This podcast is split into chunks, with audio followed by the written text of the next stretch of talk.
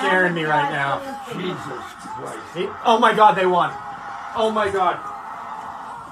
Oh my God. Oh, Oh my God. oh my. How do you lose like that? Oh my God. How do you lose like Oh that? my God. Oh my God. How do you lose like that? They won. We just lost. No, I mean I. Last play of the game. No, s no oh time left. Oh my God! Grab, you alright? How did that happen? A freak play. A crazy play. How could it happen? How does How could it happen? Where the fuck are they all? They gotta keep the other end of the goal line safe. Oh my God! Jesus Christ! You knew they were gonna do it. Are you shitting me? Look at this. Ja, hallo. Heute kommen wir euch mal mit einem anderen Intro äh, zum Start der aktuellen Ausgabe des Pets Pots auf die Ohren. Das war ein, ähm, tja, durchweg frustrierter älterer Herr, ein Senior, sicherlich äh, Mitglied der ähm, AARP Club oder hat sicherlich eine AARP-Karte, der von seinem Enkel gefilmt wurde, als er auf das letzte Play, das Miami Miracle oder auch das ähm, Dolphin Disaster, was ich äh, verzweifelt versuche äh, zu etablieren, als Ausdruck für dieses letzte Play, ähm, tja, darauf reagierte und uns äh, ja sicherlich auch äh, sch- geschockt hat stehen lassen, würde ich mal sagen. Und damit begrüße ich beim German Pet Spot wie immer auch Felix. Hi Felix. Hi, ja, äh, ebenfalls äh, einigermaßen geschockt, noch immer. Ja, kann man durchaus sein, denn äh, ein Play in dieser Art und Weise, ich habe die Zahlen, gab es einige Statistiken, die gebrochen wurde. Ich glaube, seit 1970 gab es nicht eine Situation, in der sieben Sekunden oder weniger gespielt werden mussten und 69 Yards zugleich überbrückt werden mussten, um einen Touchdown zu erzielen. Das war die Situation. Ähm, Flugplay nennt man es. Äh, Einiges ist zusammengekommen. Eine ziemlich gute Ausführung von den Dolphins auf der einen Seite, das kann man nicht anders sagen. Das hat einfach komplett rum, äh, ist rund gelaufen, denn häufig ist es ja bei diesen Lateral-Versuchen, dass dann irgendwie nach der dritten, vierten Station das dann spätestens nicht mehr klappt. Dort hat es geklappt. Äh, selbst Chang, der dann noch von Nummer 70 äh, geblockt wurde, ich weiß nicht genau, wer das ist von den Dolphins, kurz bevor ähm, Drake dann auf äh, Gronkowski zugelaufen ist. Alles hat geklappt und bei den Patriots hat vieles nicht geklappt. Unter anderem äh, die große Frage, why the fuck is Gronk on the field? Äh, sicherlich eine berechtigte Frage, eine Frage, bei der Felix, glaube ich, auch eine Spur saurer ist als ich. Ich habe so eine Vermutung, warum er drauf sein könnte, beziehungsweise ich habe zwei Vermutungen, äh, zwei Erklärungen dafür. Äh, wir werden es alles im Detail besprechen, denn äh, das erfordert es auf jeden Fall, dieses Spiel. Ja, absolut. Also dieses Gronk-Ding, das, wie gesagt, verstehe ich bis heute nicht. Ähm, ein Aussetzer von Bill Belichick, den man so selten sieht, ähm, ein Coaching-Fehler, ein krasser Coaching-Fehler, ähm, der, den ich von, von Bill Belichick eigentlich so gut wie nie sehe und auch nicht erwarte. Ähm, ein Coach, der alles gesehen hat, der in dieser Situation schon wahrscheinlich 30, 40 Mal war, in genau dieser Situation und bisher eigentlich immer alles richtig gemacht hat und in dieser Situation völlig falsch gehandelt hat. Ähm, denn wenn Gronk drin ist, muss ein anderer Spieler raus und das war in dem Moment ähm, ja McCourty, Devin McCourty, ja. der nicht nur einer der sichersten und besten Tackler ist im Team der Patriots, sondern auch, wie wir die Saison schon mehrfach erfahren durften, einer der schnellsten, zumindest der einen sehr, sehr hohen Endspeed hat. Ähm, von daher jemand, der A, vielleicht ähm, aufgrund seiner Erfahrung als Defensive-Spieler einen besseren Winkel genommen hätte, als Gronk ihn genommen hat. Und, Und- auch nicht dabei ausgerutscht wäre. und mit Sicherheit noch mal ein bisschen mehr Speed gehabt hätte. Ähm, denn bis Gronk seine Höchstgeschwindigkeit erreicht, ähm, dauert es etwas länger und in der, bis, ja, bis Gronk dann den Speed erreicht hat, war Drake schon, schon quasi bei den Fans am Feiern. Definitiv. Ja, äh, wobei ich sogar sagen würde, dass Belichick bestimmt schon häufiger als 30 bis 40 Mal in dieser Situation. Ja, obwohl, vielleicht auch nicht. Aber äh, du hast recht. Es ist, ähm, es gibt meines Erachtens ein paar Möglichkeiten. Eine Möglichkeit könnte sein, dass Gronk fälschlicherweise aufs Spielfeld gerannt ist, dass es gar nicht äh, sein der Playcall für ihn war, aber dass er gedacht hatte, oh, letztes Play, Hail Mary, ich muss in die Endzone. und äh, McCourty dann reagiert hat und gesagt hat, oh, okay, wenn er auf dem Feld ist, muss ich raus. Ähm, und ähm, dann natürlich fälschlicherweise die Coaches eben nicht noch ein Timeout genommen haben, weil sie es entweder nicht gesehen haben oder gedacht haben, okay, wird schon nichts passieren, alles in Ordnung. Das ist eine Möglichkeit, dass es wirklich ein individueller Fehler von Gronk war. Ähm, die andere Möglichkeit, Bill Belichick hat sich gedacht, okay, die Wahrscheinlichkeit, dass sie so, ein, ähm, so eine Hail Mary, Hail Mary Light spielen, quasi einen Ball bis zur 20-Yard-Linie werfen und dann mit Laterals versuchen, in die Endzone zu kommen. Das wäre so der einzige berechtigte Grund, quasi Gronk oder das Hail Mary Package quasi auf Feld, aufs Feld zu schicken. Ähm, tja, oder ganz banal, Bill Belichick hat halt die Situation falsch eingeschätzt, äh, eingeschätzt. Es gab ja einen etwas längeren Return, ich glaube, ja, bis zur 39 dann, nee, bis zur 31. Und ähm, dass er es falsch eingeschätzt hat und gedacht hätte, vielleicht, okay, ist bis zu 41 gekommen oder so und das einfach falsch eingeschätzt hat egal wie man es erklärt, ist, ist äh, irgendwo ist ein Fehler passiert. Denn ich glaube nicht, dass es äh, Prozent, prozentmäßig das Klügste gewesen wäre, dann die, die kurze Hail Mary quasi zu spielen. Nee, also wie gesagt, ähm, da hat's angefangen bei dem Kickoff, den du angesprochen hast. Ähm, ich habe es nicht verstanden, warum man den Kickoff nicht durch die Endzone geschossen hat. Ähm, Touchback, klar, ähm, gewinnt man dadurch, dass sie ihn kurz geschossen haben, ein paar Sekunden die man noch von der Uhr genommen Sieben sogar. Nee, warte. Neun waren sogar, neun Sekunden. Neun Sekunden. Von 16 auf sieben runter. Genau, aber man schenkt ihnen dann in dem Moment eben auch sechs Yards. Ähm, Ja, da, also neun Sekunden für sechs Yards, das ist ein guter Trade-off. ja, aber es geht ja, es geht ja wirklich dann nur noch um ein paar Spielzüge. Ähm, und da sind eben Yards sehr, sehr entscheidend bei einem Quarterback wie Ryan Tannehill, der in dem Spiel verletzt war, mit Sicherheit nicht seine volle Kraft in den Wurf stecken konnte. Ähm, bedenkt man das dann weiter, frage ich mich, okay, wenn sie dann ähm, den, äh, den ähm, Spielzug starten und die Patriots genug Zeit hatten, sich zu sortieren und zu sagen, okay, wer geht aufs Feld, wer geht nicht aufs Feld, also dass Gronk das einfach selber entschieden hat und reingelaufen ist und die Coaches es nicht gesehen haben, glaube ich nicht, weil es war ja genug Zeit vor dem Play. Und dann ist wirklich für mich die Frage, ähm, ob sie es einfach völlig unterschätzt haben oder falsch eingestuft haben, weil anders kann ich es mir nicht erklären. Von der Entfernung hätte Ryan Tannehill niemals eine äh, wirkliche Hail Mary werfen können, natürlich. die eine Gefahr geworden wäre in der Endzone. Ähm, von daher verstehe ich es nicht, warum Gronk auf dem Feld war, macht für mich absolut keinen Sinn, aber äh, es ist nicht nur Gronk gewesen, in dem Moment natürlich, Gronk ist natürlich jetzt so ein bisschen der Sündenbock geworden, ähm, der sich da nicht gut anstellt bei diesem Play, aber davor ähm, weiß ich gar nicht, wer es war, der ähm, der das Tackle ähm, nicht gemacht hat gegen Drake, also der Na, Drake nee, das war wenn neu. Van Neu, genau. Der ihn schon fast zu Boden hatte, Drake, und dann läuft Drake an allen vorbei und man sieht es, wenn man sich das aus einer anderen Perspektive auch anguckt, dass ähm, die Patriot-Spieler alle einen weiteren Lateral erwarten und deswegen quasi weiterhin in ihrer Position bleiben, keiner auf Drake geht und Drake den Moment eben nutzt und einfach durchläuft. Ähm, man sieht das zum Beispiel Gilmore ist in der Nähe, der orientiert sich nur zu seinem Spieler. Äh, Ja, aber muss, muss er ja eigentlich auch, finde ich. Du ja. hast ja schon eine gewisse Zone-Verpflichtung, der du dann nachkommen musst. Weil wenn du dann, wenn jetzt alle wie in der F-Jugend auf den Ball rennen, dann kann halt ein Lateral kommen, irgendwie man wegen einen, einmal einen Pass auf eine ganz andere Seite und dann stehst du da und dann läuft unter Umständen, äh, keine Ahnung, da hinten die Guard rein oder so, weil der irgendwie 30 Meter Vorsprung hat. Ja, also wenn man, wenn, ich meine, dann so ein Lateral-Spiel kann man, Spielzug würde ich gerne mit so einem ähm, Rugby-Spiel äh, vergleichen, weil es im Mhm. Grunde genommen nichts anderes in dem Moment ist. Und äh, beim Rugby ist es ähnlich, dass ähm, einfach ein gewisser Teil der Verteidiger natürlich weiterhin decken und das Feld abdecken, aber ein Großteil eben auf den ballführenden Spieler geht. Und ähm, das habe ich nicht verstanden, warum die Patriots, die vor allen Dingen die, die in der Nähe waren, an der Mittellinie war das ja noch fast, ähm, nicht auf Drake gehen, sondern weiterhin versuchen, ihren Spieler zu decken. Das hat in dem Moment für mich keinen Sinn gemacht. Ähm, also im Grunde genommen haben alle elf da völligen ähm, Ja, Käse gemacht. also ich fand es auch schon ein bisschen bezeichnend, dass äh, Jonathan Jones, der ähm, wirklich auf, äh, auf Park hatte den ersten Pass gefangen, ne? Der ist ja richtig drauf geflogen, ne? Also es war ja mehr ein Hit und kein Tackle.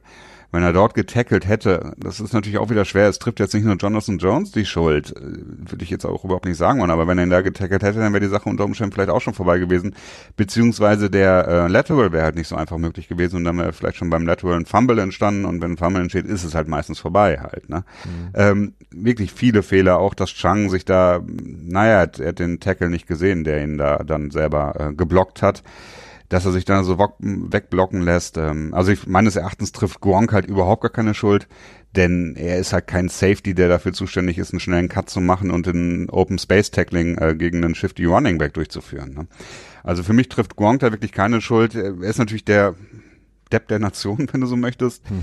Ähm, und das ist halt irgendwie sehr schade, weil es ist halt nicht seine Schuld. Er ist halt da, um hochzuspringen und einen Ball wegzuhauen oder vielleicht zu intercepten oder was auch immer, weil er der größte und bulligste und äh, mit den weichesten Händen quasi ist. Ne? Aber er ist halt nicht dafür da, um zehn Yards vor der eigenen Endzone irgendwie zu antizipieren, ob der Running Back nach links oder rechts rennt und zu cutten und dann halt nicht über seine eigenen Füße zu stolpern. Ja, ähm, und deswegen war es eben in dem Moment einfach eine komische Entscheidung, die ich nicht nachvollziehen konnte. Äh, nichtsdestotrotz werden wir gleich natürlich drüber sprechen. Es war natürlich nicht nur das letzte Spiel, der letzte Spielzug, aber der natürlich umso ärgerlicher und umso trauriger. Ähm, ich habe ich hab ein paar Minuten gebraucht, um das zu realisieren, was da passiert ist. Ja, ich habe auch so ein, zwei Minuten gebraucht, wo ich wirklich ähm, ja, Schockstarre ist vielleicht das falsche Wort, aber wo ich wirklich ähm, nicht wirklich gedacht habe, wo ich einfach nur so auf, auf dem auf dem Monitor gebannt war und nicht so richtig wusste, was da los ist und äh, so, so ein bisschen das Gefühl hatte, wie so ein Computer, der rebooten musste, um quasi sich wieder neu zu sammeln. Ja, oder war, Restart. Also ich hatte das Gefühl so, okay, ist das jetzt ist das jetzt real oder ja. ähm, habe ich mir das jetzt gerade gedacht? Ist es ja. wirklich passiert? Das ist so ein bisschen so wie irgendwie du ähm, so ein bisschen wie bei ähm, Atlanta im Super Bowl. So ein bisschen war das auch bei mir. Das war das letzte Mal, dass ich so eine Situation hatte, wo ich dann wirklich dachte, als dann, ähm, ich weiß nicht, ob das bei dem, wahrscheinlich bei dem Sack von Hightower, so in dem Moment, wo ich dachte, so, uh, und dann gab es ja mehrere so Situationen, wo, der, wo das Comeback immer wahrscheinlicher wurde. Hm. Ich erinnere mich da immer, als ich noch äh, kleiner war, da habe ich mal kostbares Service meiner Mutter ähm, uh. relativ unbedarft getragen und dann auf den Boden geschmissen. Und da ähm, daran erinnere ich mich immer, weil da habe ich mir immer gedacht und gewünscht, könnte ich doch nur wenigstens fünf Sekunden die Zeit zurückstellen. Ja. Und das habe ja. ich mir da auch gedacht, können wir kurz fünf Sekunden zurückspulen, so dass Drake nochmal so an der Mittellinie ist und dann ja. äh, naja, das ist leider nicht möglich. Ja, Hashtag QuickSave in real life, ne? Ja. Das ist so, äh, das ist so eine Analogie, die ich dann auch ganz häufig mal habe, wo ich mir denke, so, boah. Oder F10, kurz bevor in die Endzone läuft. oder das. Für alle, die Counter-Strike spielen. Ja. Ähm, oder gespielt haben, so wie wir. Ja, also ich, ehrlich gesagt möchte ich mir mit dem Play tatsächlich auch nicht mehr so viel Nee, äh, wir können über das also, überspringen. Ja, also wir, wir haben es ja jetzt auch schon besprochen. Ne? Ich meine, äh, wir haben festgestellt, es war aller Höchstwahrscheinlichkeit halber ein äh, blatant Coaching-Fail. Und ähm, tja, ein bisschen individuelle Ausführung natürlich auch, aber muss aber denken, ab und zu funktioniert sowas halt. Und das hat halt jetzt funktioniert. Und ähm, genau, du warst ziemlich frustriert mit dem Spiel insgesamt. Ja. Äh, verständlich. Was ich dich aber fragen würde, mhm. bevor wir jetzt auch näher ins Detail gehen, wir machen das ja immer mit unseren guten Akteuren, schlechten Akteuren und verletzten Akteuren, aber bevor wir das näher machen, würde ich dich fragen wollen, wenn das letzte Play nicht funktioniert hätte, mhm. äh, wäre deine Einschätzung des Spiels anders gewesen? Äh, jein. Ähm, die Einschätzung des Spiels wäre nicht unbedingt anders gewesen, weil das Spiel selbst ähm, unglaublich mich, also unglaublich aufgeregt hat. Ähm, ich war sehr unzufrieden mit dem Spiel insgesamt. Es hätte natürlich insgesamt einen anderen Ausgang, einfach was ähm, ja, die Playoffs angeht, ähm, denn dieser Sieg wäre eben wichtig gewesen. Auch wenn die Patriots jetzt dadurch keine Position verloren haben und auch mit einem Sieg keine Position gewonnen hätten gegenüber Kansas City, nichtsdestotrotz wäre es ein sehr, sehr wichtiger Sieg geworden, ähm, gewesen und ähm, ja, ich gucke halt dann in die nächsten Wochen äh, und denke mir, hm, ah, dieses Spiel lässt mich einfach nicht so vertrauen momentan ins Team, äh, unabhängig vom, vom letzten Play. Das letzte Play wäre halt schön gewesen, wenn es nicht fun funktioniert hätte, weil dann würden wir wenigstens ähm, diesen Sieg mit nach Hause nehmen. Genau, denn äh, ja, ein Sieg wäre wirklich gut gewesen, denn Kansas City hat sich äh, so ganz gerade mit einem Sieg ähm, herausgequält gegen die Baltimore Ravens und sie wirken auf mich wirklich so, als wenn sie noch ein Spiel droppen werden. Und das Restprogramm, ich habe es jetzt auch schon ein paar Mal erwähnt, ist jetzt auch nicht ganz ohne. Jetzt diesen Donnerstag gegen die Chargers, auch wenn die äh, verletzungsgeprägt sind und ihre beiden Starting Running Backs beziehungsweise Top Running Backs wohl nicht zur Verfügung haben werden mit äh, Melvin Gordon und Austin Eckler. Austin ist, glaube ich, richtig, ne? Ja. Ähm, das heißt, die werden äh, ein schweres Spiel haben in Arrowhead, in Kansas City, aber wer weiß. Ähm, und danach spielen sie in Seattle, äh, auch bekannt dass die Seahawks gerade zu Hause äh, immer ein ernstzunehmender Gegner sind. Insofern würde es mich nicht wundern, wenn sie noch ein Spiel droppen. Vor allen Dingen jetzt natürlich, weil sie wissen, dass sie auch noch ein Spiel droppen können. Das kommt jetzt auch noch dazu. Die Situation wäre natürlich anders, wenn die Patriots das Spiel äh, nicht auf diese naja, außergewöhnliche Art und Weise verloren hätten. Absolut. Ähm, ja. Ja, auch Houston Texans, die äh, nur aufgrund des der Niederlage, der Head-to-Head-Niederlage gegen die Patriots auf dem dritten Seed derzeit verweilen, haben äh, tja, freundlicherweise verloren. äh, das Restprogramm von ihnen ist, ähm, naja, nicht so richtig schwer. Sie spielen jetzt äh, in äh, New Jersey gegen die Jets und äh, danach in Philadelphia ein Spiel, das tja, möglicherweise nochmal schwer werden könnte, aber Philly ist nicht so sonderlich stark drauf diese Saison und die Chancen für die Playoffs für sie sind jetzt auch nur noch gering, sag ich mal. Und das letzte Spiel zu Hause gegen Jacksonville, wer weiß, vielleicht reißt Jacksonville sich dann nochmal zusammen, aber ich habe eher das Gefühl, dass sie äh, die äh, ihre Koffer gepackt haben und schon mit den Köpfen in, naja, Florida sind, ja, absolut. zu machen. Die sind ja auf Season angekommen schon. Ja, so kann man das Gefühl auf jeden Fall haben. Also für die Patriots, äh, der Weg in die Playoffs ist relativ klar. Sie müssen noch äh, äh ein, ja, ich weiß nicht genau. Also eigentlich müssen sie, glaube ich, nur ein Spiel noch gewinnen, um sicher in den Playoffs zu sein. Das habe ich jetzt nicht so ganz genau angeschaut. Äh, aber nur in den Playoffs zu sein, um schlussendlich mit der Wildcard schlussendlich reinzukommen und dann Miami die Division zu schenken, das ist auf keinen Fall das Ziel.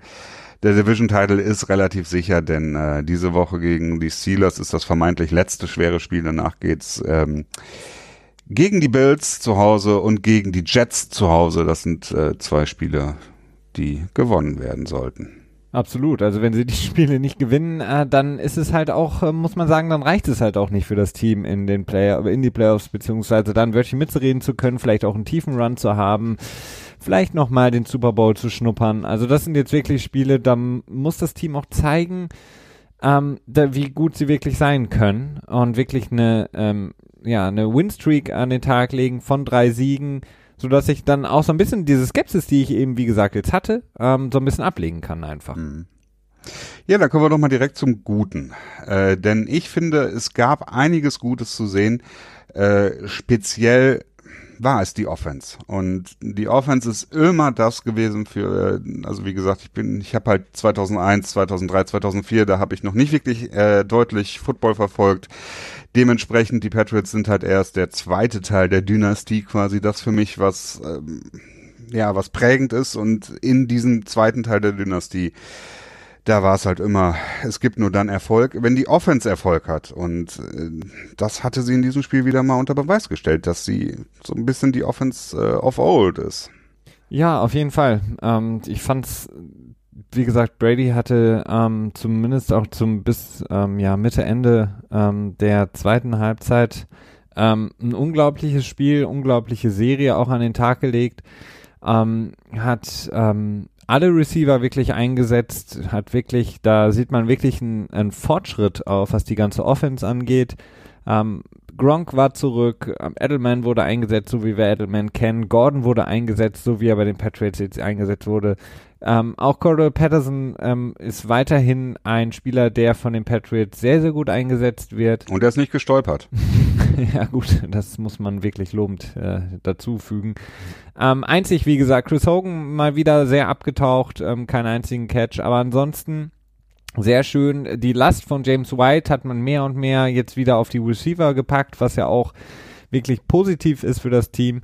Ähm, ja, einzig dann eben so ein paar Probleme in der Red Zone, die mal wieder, ja, die Offense nicht haben so extrem gut wirken lassen. Also das, was in den Jahren, in denen die Offense wirklich so sehr dominant war von den Patriots, ähm, hat sie ihm auch ausgezeichnet, dass sie vor allen Dingen in der Red Zone extrem gefährlich waren, extrem gut waren, sehr, sehr viele Touchdowns erzielt haben, weniger Field Goals und momentan ist es so, dass sie ähm, sehr, sehr schöne Drives zusammenbauen. Ähm, sobald sie dann aber, sagen wir mal, inside 10 Yards kommen, wird es so ein bisschen schwierig, hakelig. Ähm, auf einmal ist die O-Line nicht mehr da, die, ja, weiß ich auch nicht. Brady, wie gesagt, mit seinem großen Fehler vor der Halbzeit.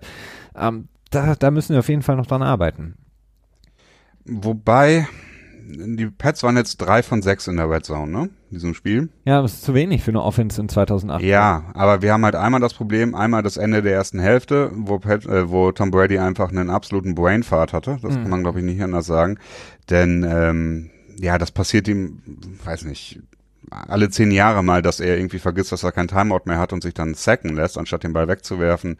Oder wie auch immer die Situation am Ende war. Er selber hat gesagt, er wusste, er hätte vergessen, dass er kein, äh, er hätte gedacht, er hätte noch einen Timeout. Das hat er selber gesagt. Auf der anderen Seite wurde er gesackt und hat keine Anstalten gemacht, das Timeout zu nehmen. Deswegen äh, glaube ich, dass da eher das Problem woanders lag. Ähm, deswegen würde ich das rausstreichen aus diesen drei von sechs und sagen drei von fünf. Und das andere war, ähm, ja, äh, das vorm Ende des Spiels. Ne? Da ging es halt erstmal darum, hauptsächlich äh, Zeit von der, von der Uhr zu nehmen. Da ging es weniger darum, einen Touchdown tatsächlich zu erzielen, finde ich. Und äh, deswegen würde ich das vielleicht auch rausrechnen und würde dann am Ende bei drei von vier für die Red Zone stehen, was halt okay ist. Ne? Mit einem Sternchen halt dahinter. Drei von vier Sternchen. Was, was hättest du davon gehalten? Relativ, relativ gutsy Call, ähm, bei diesem letzten Drive der Patriots nicht das Field Goal zu nehmen, sondern den vierten Versuch auszuspielen, um noch mehr Zeit von Null zu nehmen dann? Ähm, Habe ich mich auch gefragt. Ich glaube aber nicht, dass es, ähm, dass es eine bessere Gewinnchance am Ende gegeben hätte, weil dann hättest du am Ende die, ähm, die Dolphins mit äh, ungefähr 20, 24 Sekunden, vielleicht 20 Sekunden, wenn du noch so ein bisschen rumgespielt hättest mit den Ball zu Jules werfen, der läuft ein bisschen rum und macht dann im, fourth, äh, im vierten Down einen Incomplete Pass oder so. Das wäre, ja, mit 20 Sekunden von der Zweiyardlinie ist es ähm, leichter, einen Field Goal zu erzielen, als mit 17 Sekunden von, 17 Sekunden von der 25-Yard-Linie, glaube ich. Ein Touchdown dann, ja. Hm, Ja. okay. Also ich glaube, das war schon richtig so, wie sie es gemacht haben. Agreed. Oder wie Dan Fouts gesagt hat, dass die Dolphins sich doch überlegen sollten mit einer Minute 50 auf der Uhr war es, glaube ich, äh, dass die Dolphins sich überlegen sollten, die Patriots vielleicht einfach scoren zu lassen. Damit es dann nur noch ein neun Punkte Spiel ist und man zwei Ballbesitze braucht, um das Spiel zu gewinnen. Dan Fouts, der Kommentator der äh, von CBS, der naja sich schon viel Ärger äh, von mir äh, tja verdient hat in dieser Saison. Also er wirklich einige, also fängt damit an, dass er bei dem ersten Block Punt groß einkreist, wo McLellan war, ne? Und sagen wollte, ah, McLellan, super, wie er von der Seite kommt. Ah, nee, ich meine, aus der Mitte gekommen ist. Ja, er ist ein bisschen älter, aber er ist trotzdem ein großartiger Typ. Äh, Hall of Famer, Christian. Mag sein, aber er ist halt, hat da nichts mehr zu suchen. Na Also, doch, Nein. doch. Für einen Kommentator ist der, ist In der, der zweiten Hälfte sagt er, äh, ja, die Patriots, äh, als die Patriots gelaufen sind, ja, die Patriots versuchen jetzt natürlich die Luft aus dem Ball rauszunehmen. Die Sache ist, äh, wir können, glaube ich, nicht ähm, abschließend beurteilen, wie schwierig das ist, ein Live-Spiel zu kommentieren. Ja, das will ich ihm nicht absprechen. Das ist sehr schwer. Äh, ich glaube nicht, dass ich das könnte. Also zumindest nicht aus dem Stehgreif. Ähm, aber das, ich meine, wir kritisieren ja auch äh, Footballspieler dafür, wenn sie Mist bauen und wir könnten es natürlich auch nicht so gut. Aus dem Stehgreif. Äh, das generell. Das auch generell. Also da hängt es wirklich nicht an Übung oder so, sondern da hängt es einfach an Skill. genau das. Ähm, okay, also Offense gut. ja, Bist du dabei? bin ich da. Abgesehen ah, ja, natürlich ich von dem dabei. Brainfart von Brady. Ja. Ähm, speziell gut in der Offense. Patterson hatte ich mir auch rausgeschrieben, den würde ich als gut benennen. Nicht für den gesamten Impact, den er aufs Spiel hatte, sondern einfach, weil er zunehmend mehr in die Offensive eingebunden wird und auch, auch halt erfolgreich eingebunden wird. Und der Catch, den er von Brady hatte zum Touchdown, war jetzt auch nicht der leichteste, denn der Ball war äh, sicherlich gut geworfen, aber nicht perfekt. Ja, war ein bisschen, ähm, aber da muss man natürlich auch äh, Dan Fouts ähm, beglückwünschen. Ähm, Sticky Glass äh, ist wirklich, ähm, hat er richtig analysiert. Also ohne die Handschuhe hätte Cordell Patterson diesen Ball nicht gefangen. Die Handschuhe, die ja extrem äh, vorteilhaft sind für den Wide Receiver momentan oder schon seit einigen Jahren.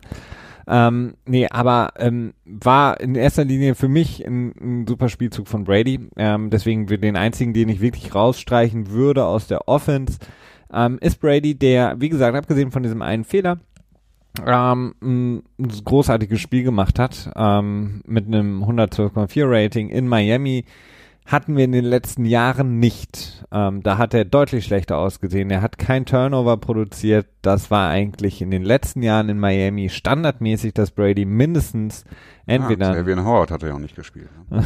ja, entweder eine Interception geworfen hat oder ein Fumble hatte, Strip Sack. All das haben wir eigentlich immer gesehen in Miami. Von daher kann man sagen, Brady in meinen Augen sehr stark in Playoff-Form.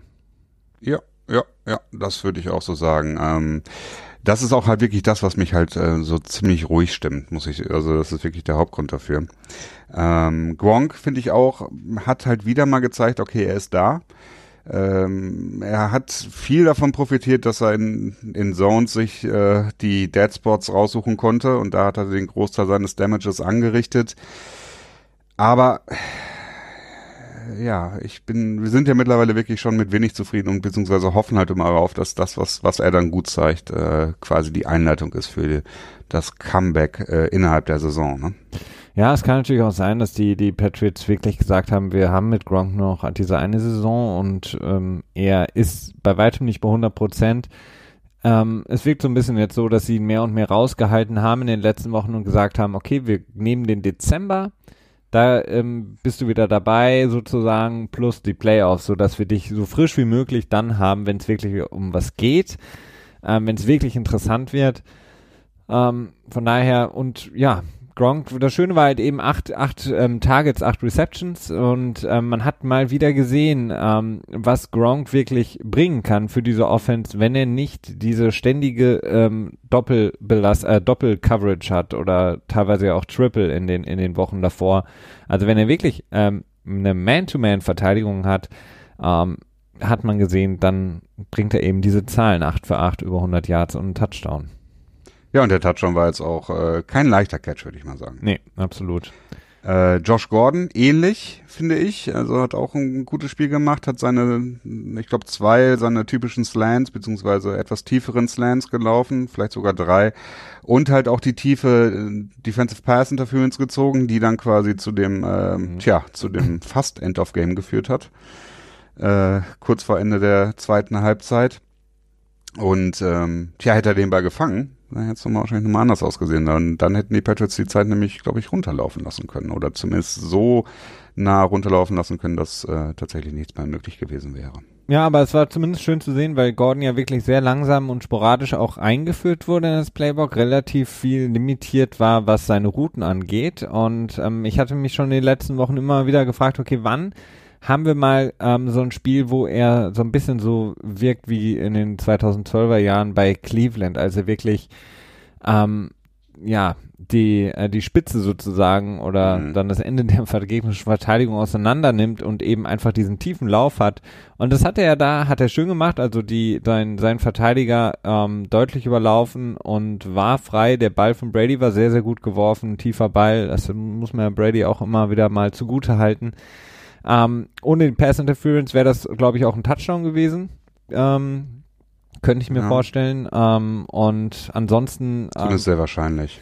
Gordon, was ich schön finde, ist einfach seine, seine Average. Ähm, 19,2, ähm, das ist verdammt gut. Und ähm, für einen Receiver, der eben auch viel getargetet wird, also er hat äh, verwandelt sehr, sehr viele kurze Spielzüge in deutlich längere durch ähm, mhm. seine Yards after Catch und ähm, das macht ihn sehr, sehr gefährlich und das ist sehr schön zu sehen. Okay, dann kommen wir doch jetzt mal zum Negativen, denn ähm, trotzdem ich ja wirklich einigermaßen überzeugt war von dem Spiel, äh, gab es auch einiges Negatives. Äh, speziell, womit ich starten würde, wäre die Defense. Ja. Klingt logisch. Äh, Defense kein gutes Spiel gemacht insgesamt. Ähm, ähm, auch das etwas, was äh, mich ähm, beschäftigt hat. Ähm, die vielen Big Plays, die Miami hatte, was ungewöhnlich ist für, für New England, ähm, denn ja, Bill Belichick eigentlich, seitdem Bill Belichick coacht, ähm, wenn man zurückgeht zu seinen ganzen Anfängen mit Nick Saban und äh, seiner, seiner Idee und Philosophie von Defense, war das Nonplusultra eigentlich immer, keine Big Plays zu äh, zulassen. Also du gewinnst ein Spiel, deine Defense kann dich im Spiel halten, äh, wenn du Yards zulässt, aber keine Big Plays. Und genau das haben sie eben nicht geschafft. Ähm, Brandon Bolden hatte Big Plays, ähm, dann Kenny Stills, ähm, das waren alles Sachen, wo ich sagen muss, da hat Miami einfach zu schnell, immer wieder zu schnell zurück ins Spiel gefunden. Also die Patriots ähm, haben guten Drive, gehen mal wieder in Führung, ähm, vier Spielzüge später hat Miami schon wieder ausgeglichen, beziehungsweise dann mit dem Extrapunkt äh, das Spiel wieder in, die Führ in ihre Führung umgewandelt. Mhm. Ähm, das hat mich extrem angefressen. Also sie haben Miami kaum, ähm, also entweder haben sie äh, sie gestoppt, relativ schnell mit dem Three and Out, oder ähm, sie haben relativ schnell gescored, die Miami Dolphins. Also es waren keine wirklich langen, man hat sie nicht in lange Drives gezwungen, ähm, was ich sehr, sehr störend fand. Ja, ähm, die Dolphins waren äh, einer von sieben bei Third Downs. Aber wenn ich das richtig in Erinnerung habe, sind sie in ihren Scoring Drives nicht einmal über Third Down äh, gegangen. Sprich, äh, du kannst noch äh, so eine gute Third Down Defense haben, wenn dein Gegner nicht übers äh, dritte Down gehen muss, um überhaupt zu scoren, dann hilft dir das, äh, naja, nicht. Sagen wir es mal so. Ja, absolut. Also geht mir ähnlich. Ähm, das Passspiel war relativ eingeschränkt. Brock Osweiler 14 von 19, was Tannehill. Das stimmt, Entschuldigung. Ja, natürlich Tannehill, was eine gute Quote ist, aber es ist halt wenig. Es waren 265 Yards.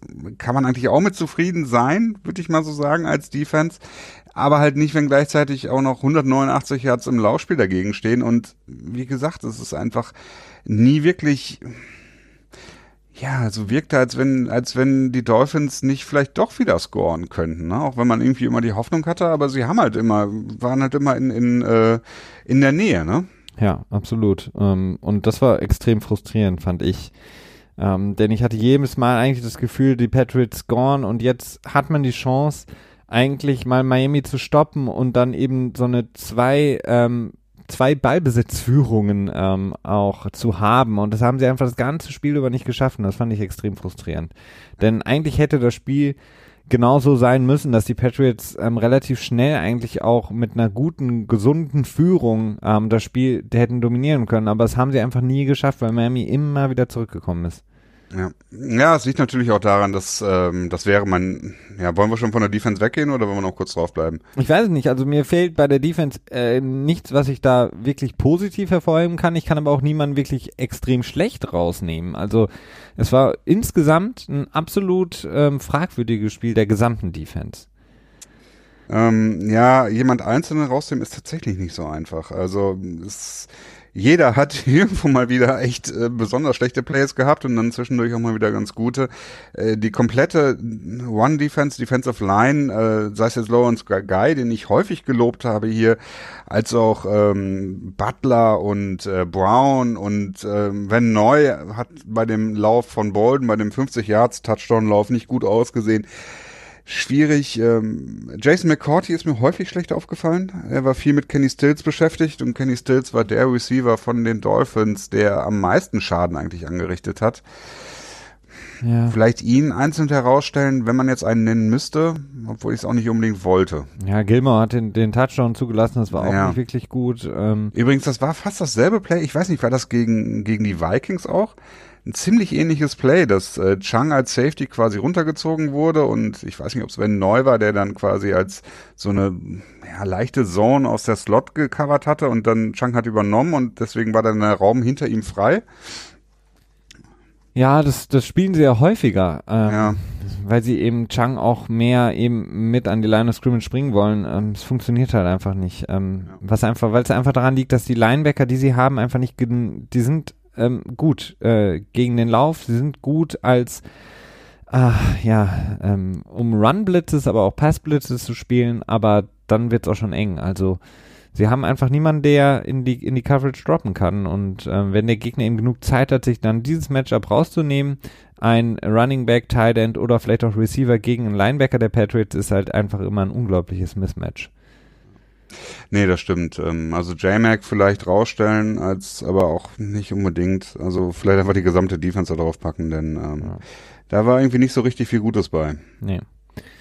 Ähm, ich hätte noch einen ja. schlechten aus der ähm, Offense und das wäre Burkett, meines Erachtens. Ähm, der, das war, ja, ist vielleicht auch unfair ihm gegenüber, denn er hat auch nicht so viele Chancen gehabt. Ne? Er hatte nur vier Curries gehabt und äh, ich weiß gar nicht, Pass, Pass Attempts, äh, wurde er zweimal getarget. Eines war, glaube ich, ein Wegwurf von Brady. Äh, aber ich hatte mir vielleicht ein bisschen mehr von ihm erhofft. Das ist so die Sache. Also ich hatte gedacht, okay, der bringt jetzt wirklich nochmal noch mal eine, eine Facette in der Offensive dazu und das hat er bis jetzt nicht tun können. Vielleicht braucht er auch noch einen Moment, um sich einzuspielen, ich weiß es nicht, aber Ja, vielleicht. Also ich glaube, sie waren ein bisschen schockiert von der sehr guten Run-Defense der, Ja. der Miami Dolphins. Die hat ihnen so ein bisschen in den Zahn gezogen im Spiel. Ähm, ja, Kiko Alonso, den, den Spieler, den ich überhaupt nicht mag, äh, den ich für einen, wie man so schön sagt, Dirty Player halte, ähm, der hat das, muss man aber leider zugestehen, sehr, sehr gut gemacht. Ähm, der hat wirklich die Running Backs aus dem Spiel rausgenommen. Und das hat ihn, glaube ich, geschadet. Ähm, sowohl Burkhardt als auch ähm, White und auch Sony Michel. Ähm, ja, von daher waren sie relativ limitiert. Wenigstens hat Kiko Alonso Probleme gehabt mit, äh, mit allem anderen. Speziell Gronk und ich glaube auch einmal Gordon. Ne?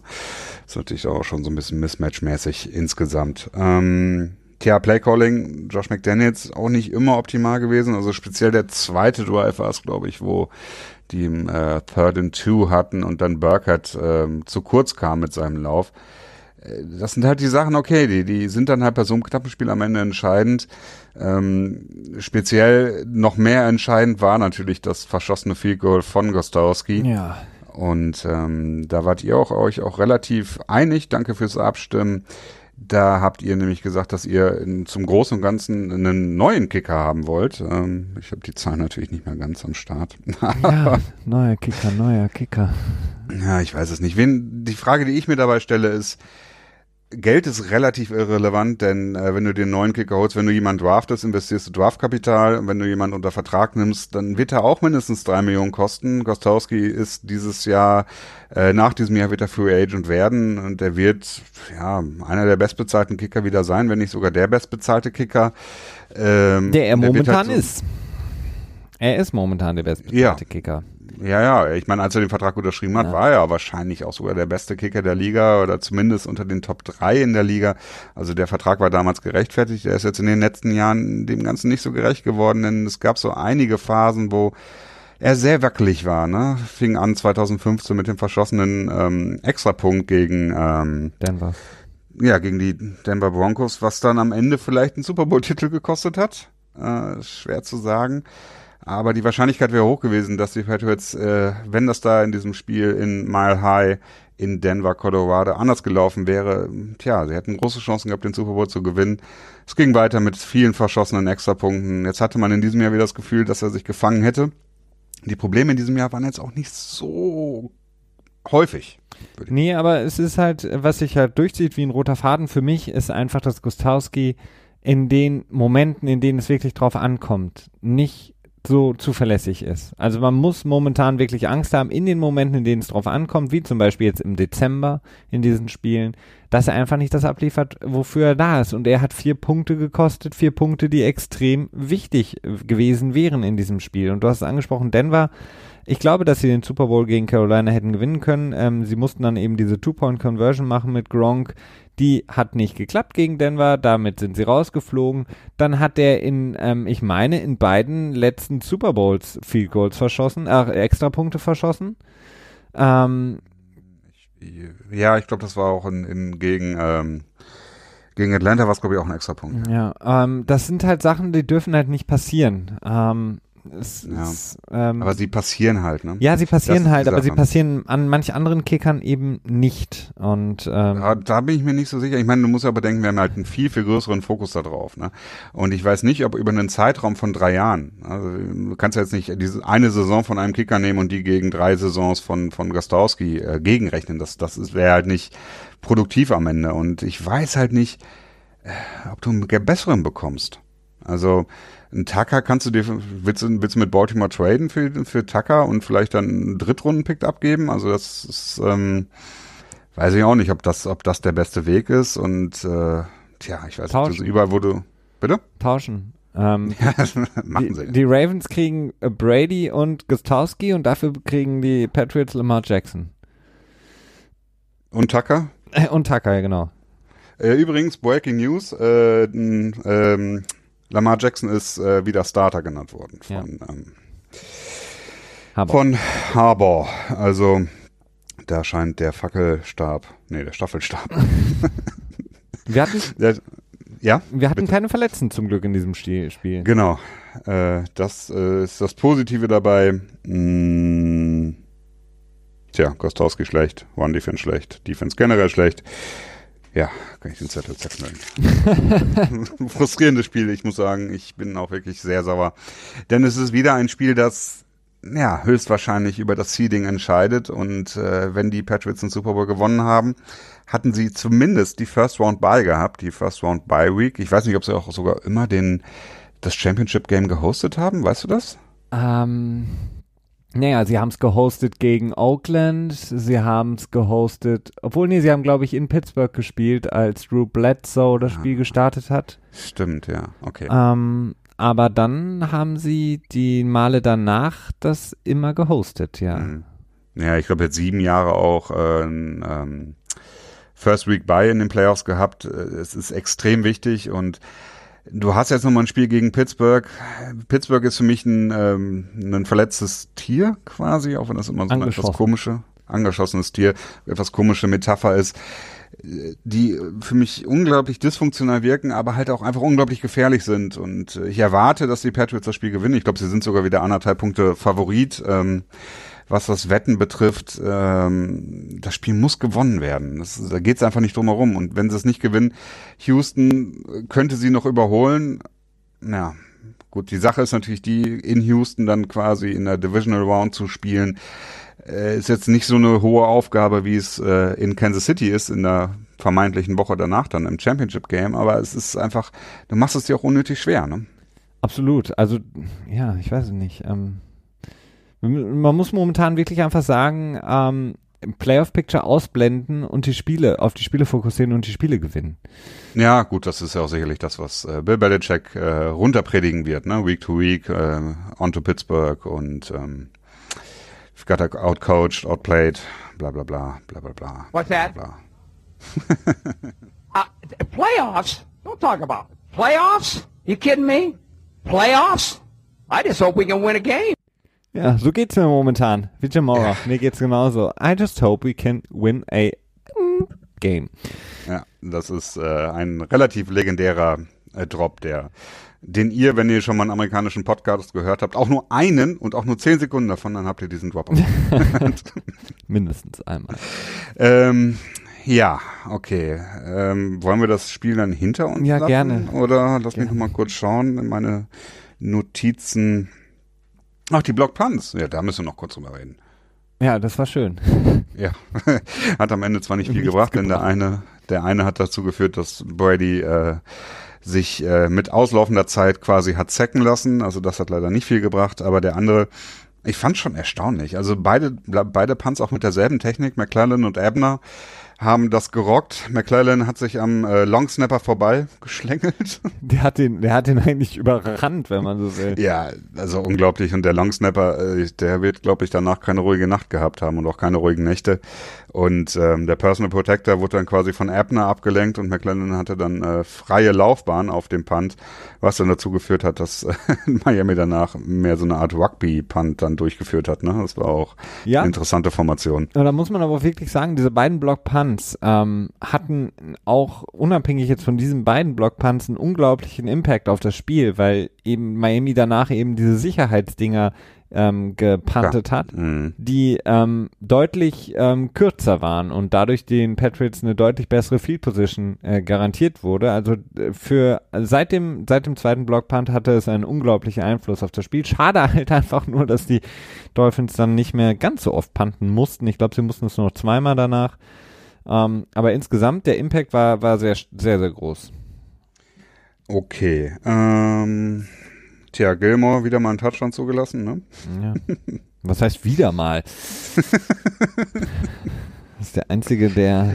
Ja. Ja, ich habe tatsächlich eben äh, halbherzig versucht, äh, eine Aufzählung äh, im Internet zu finden, wie viele Touchdowns Gilmore bis jetzt zugelassen hat, denn ich kann mich nicht mehr an alle erinnern und äh, ich bin mir halt nicht sicher, ob meine Wahrnehmung da vielleicht ein bisschen verfälscht ist und das gar nicht so oft ist, wie ich es in Erinnerung habe. ja, das glaube ich auch. Ja, ja, ja, ja, ja, ja. Und unser Special, Special Teams Ace Brandon Bolden, ne, hat natürlich mal wieder für ein gutes Spiel gesorgt. Ja, das war schön zu sehen, dass Brandon Bolden mal wieder ein gutes Spiel hatte. Hat mich sehr gefreut für ihn. Ja, Danny Amendola hat halt nicht sein Revenge-Game bekommen, sondern es war Brandon Bolden, der mit zwei Touches äh, 60 Yards gewascht ist. Für zwei Touchdowns und ich glaube vorher in der Saison nur einmal in der Offense auf dem Feld stand. Ja. Also, naja, gut. Ich ist- gesagt, man hätte Brandon Bolden nicht ziehen lassen sollen. Ähm, es ist so. Ich, ich hab's von Anfang Ja, aber dafür haben wir jetzt McClellan und äh, der macht Ja. tatsächlich einen relativ guten Job. Und Hamba, der Ja. äh, auch sogar zweimal in der Defense auf dem Feld war. Ähm, naja. Ramon Hamba, äh, Nummer 50, wer kennt ihn nicht. Ähm, und wir können froh sein, dass wir unseren Joe Cardone haben, denn der ist äh, mit militärischer Disziplin und lässt sich dann nicht äh, vernatzen. Ja, das stimmt. Der macht auf jeden Fall einen guten Job. Ähm, ähm, lässt niemand an sich vorbei und auch nicht über sich drüber hüpfen, was ja gerne momentan viele Leute machen. Übrigens, das fand ich auch ganz interessant. Ähm, Jones hat es ja in der ersten Halbzeit bei dem Extrapunkt, ich glaube beim ersten Extrapunkt der Dolphins probiert, hat er auch die Hände aufgelegt, aber wirklich nur mehr so gestreichelt als äh, gestreichelt als gestreichelt, als dass er sich abgestützt hat. Also wirklich nur ganz wenig. Und danach glaube ich nicht mehr. Und ich frage mich, ob da die, äh, die Referees vielleicht nicht äh, zu Jones oder zu dem Coaching-Staff gesagt haben, hey, Moment, das geht nicht, das nächste Mal werden wir es pfeifen. Das kann ich mir gut vorstellen, ja. Ja, das vermute ich, dass es so war. Ja. Also insofern, man sieht, es gibt durchaus auch qualitative Unterschiede beim Coaching, denn in dem, ähm, war das Pittsburgh? Nein, das war in ähm, Seattle gegen die Vikings war das, ne? Ja. genau. Okay, dann lass uns doch jetzt nochmal einen Ausblick geben auf die nächste Woche, äh, vielleicht auf den Rest der Saison, müssen wir vielleicht eher weniger zwei Division-Heimspiele gegen die, ähm, naja, Bills und New York Jets. Ähm, New York Jets. Ja, ich, ich hoffe, dass, äh, dass die Patriots das Spiel gewinnen. Ich, wie gesagt, ich bin mir jetzt nach diesem Miami-Game nicht mehr ganz so sicher, ähm, wie das gegen Pittsburgh ausgehen wird. Es wird, glaube ich, wieder so ein Grind wie im letzten Jahr. Ähm, ich glaube, das ist, ähm, ich bin momentan eher 60-40 bei einer Niederlage äh, für die Achso, ich dachte beim Score am Ende. Wäre schön, wenn es mal 60-40 gäbe. Nein, ähm, ich, ich momentan, äh, weiß ich nicht, einen halben Punkt über äh, für, für die äh, Steelers, ähm, weil ich einfach die Patriots momentan nicht mehr einschätzen kann. Und ich habe es gestern im, im NFL Tuesday gesagt, die Steelers sind für mich leichter einzuschätzen, auch wenn es momentan bei denen auch drunter und drüber geht, als die Patriots. Ähm, von daher mein Optimismus der letzten Wochen, als ich ja auch immer in unseren Prognosen gesagt habe, ja, das gewinnen die Patriots, das gewinnen die Patriots, ähm, bin ich momentan recht, recht äh, verhalten. Ich möchte mich da nicht aus dem Fenster lehnen. Ich hoffe es, dass sie es gewinnen. Ich glaube aber momentan nicht dran. Tja, ich erwarte es. Ich erwarte es. Also es hat zum einen mit der mit der Nummer zu tun, die die Patriots halt wirklich haben. Ne? Also die wissen halt, was was was mit den Steelers abgeht, zumindest was die Defense angeht. Tom Brady hat, glaube ich, äh, ich habe habe ich das nicht eben auch sogar rausgetwittert, elf Spiele und hat zehn von zwölf Spielen gewonnen. Äh, ja, äh, und zusätzlich dazu, das ist ja eben die Sache, zusätzlich dazu äh, ist James Conner angeschlagen. Wir wissen nicht, ob er spielen wird können. Wenn er spielt, wird er wahrscheinlich nicht bei 100% sein. Ähm, Ja, da Ben hat halt- hat seine Rippenverletzung, auf der er dann später alles schieben kann. Dann Oder kommt wie? halt Steven Ridley und hat ein 150 Yard Game. Aber fummelt dabei auch. tritt wieder die Alter ganzen Fenster Bekannter. ein. Genau. Ähm, und die Offense wirkt so, als wenn sie endlich klicken würde. Gut, das haben wir schon mal gesagt und dann waren, wurden wir eines Besseren überzeugt, aber die Pittsburgh Steelers Defense ist nicht das, nicht der Gegner, bei dem ich das sehe. Ähm, dazu kommt für mich einfach, dass, dass Pittsburgh für mich auch mit Tomlin ein Coach ist, dass der ein schön Wettercoach ist und, und kein Krisencoach, also einer, der ähm, die, die das Team ähm, quasi aufheizen kann und äh, Buddy von denen sein kann, aber der halt das nicht schafft, das Team diszipliniert am Start zu haben. Und das sind alles Dinge, die, äh, glaube ich, häufig von Bill Belichick schlussendlich auch ausgenutzt werden. Und dementsprechend, ähm, weiß nicht, erwarte ich einen Sieg. Ich erwarte einen Sieg. Es ist nicht so, dass ich auf einen Sieg hoffe. Ich erwarte einen Sieg, habe aber auch gleichzeitig natürlich Angst. So. Ja, Kann weil ich ich, meine, wir haben nach dem Kansas City Spiel gesagt, wow, die Offense Ja. ist da, klick, klick Ja. hat's gemacht und ähm, jetzt geht's los und dann haben wir Spiele gesehen wie gegen Tennessee und so weiter und so fort, in denen man niemals gedacht hätte, dass sie es auch nur annähernd verlieren könnten. Und das ist jetzt eine ganz andere Voraussetzung, deswegen ich hoffe es sehr. Ich erwarte es momentan schon nicht mehr. Ich hoffe es. Ähm, Mhm. Aber ich glaube momentan an einen Heimsieg der Steelers, muss ich leider sagen. ja, das ist, äh, das wäre eine Katastrophe, denn ähm, also wenn diese First, äh, die Bye Week verloren geht, äh, dann wird das, ähm, tja, eine ganz, ganz schwierige Nummer, denn ja, es wäre halt ein, äh, ein Präzedenzfall erneut. Präzedenzfall. Ja, absolut. Ich weiß gar nicht, ob die Patriots 2007, 2000, 2011 hatten sie da auch eine Bye Week? Äh, ja. Naja, ne? Ja. Das heißt, jedes Mal, wenn die Patriots im Super Bowl waren, hatten sie vorher auch eine Bye Week gehabt. Nicht nur, wenn sie gewonnen haben, auch wenn sie nur insgesamt im Super Bowl gewesen sind. Unter Tom Brady und Bill Belichick. Kannst mal sehen. Kannst du mal sehen. Ähm, hast du noch was, was du unterbringen möchtest? Ähm, eigentlich nicht, nee. Ich bin. Nochmal Glückwünsche für, für einen Hörer, der uns mitgeteilt hat, dass er Ach, Vater ja. wird. Genau. Äh, Glückwünsche Nochmal. Ähm, an dieser Stelle, dass äh, so viel Zeit muss sein und in unserem kleinen privaten Kreis, in dem wir hier sind, äh, verglichen mit unserem anderen Podcast, äh, kann man das auch mal unterbringen. Äh, freut uns sehr, dass du äh, tja, dich über diese tollen Nachrichten freuen kannst. Ähm, wir freuen uns auch immer, wenn wir von euch hören. Also tut es gerne, schreibt uns an. Ähm, wenn ihr uns nervt, dann schreiben wir nicht zurück. Kommt aber selten vor. äh, Also insofern keine, keine Scheu. Ähm, könnt ihr es natürlich auch gerne bei iTunes bewerten, auf unserer Homepage vorbeischauen, footballanalyst.de, auch wenn die so ein bisschen immer so Phasen hat, ähnlich wie die, wie die Patriots Offense. Wir sind manchmal so und ähm, kriegen da nicht viel gebacken. Fehlt uns einfach das richtige Play-Calling manchmal. Das stimmt. Und die Zeit. Ähm, so wie Tom Brady uns fehlt das Timeout. Ja. Ähm, Das Catching up. genau. Gut, dann bleibt mir eigentlich nichts weiter, als darauf zu warten, dass Felix äh, den Knopf Jetzt drückt. ich ja, sonst mache ich es immer zu spät dann für dich und dann so, oh, Felix hat schon das Ding gemacht. Ja, das kommt auch mal. Aber ich will es ja auch nicht zu leicht machen. Auch heute nicht die Weihnachtsmusik. Nee, heute In nicht Ordnung. Weihnachtsmusik, nicht für den Patriots-Debakel. Okay, in Ordnung. Das kann ich verstehen. Musik. Okay, wir danken euch herzlich fürs Zuhören und äh, hoffen auf nächstes Wochenende. Bis nächste Woche. Ciao.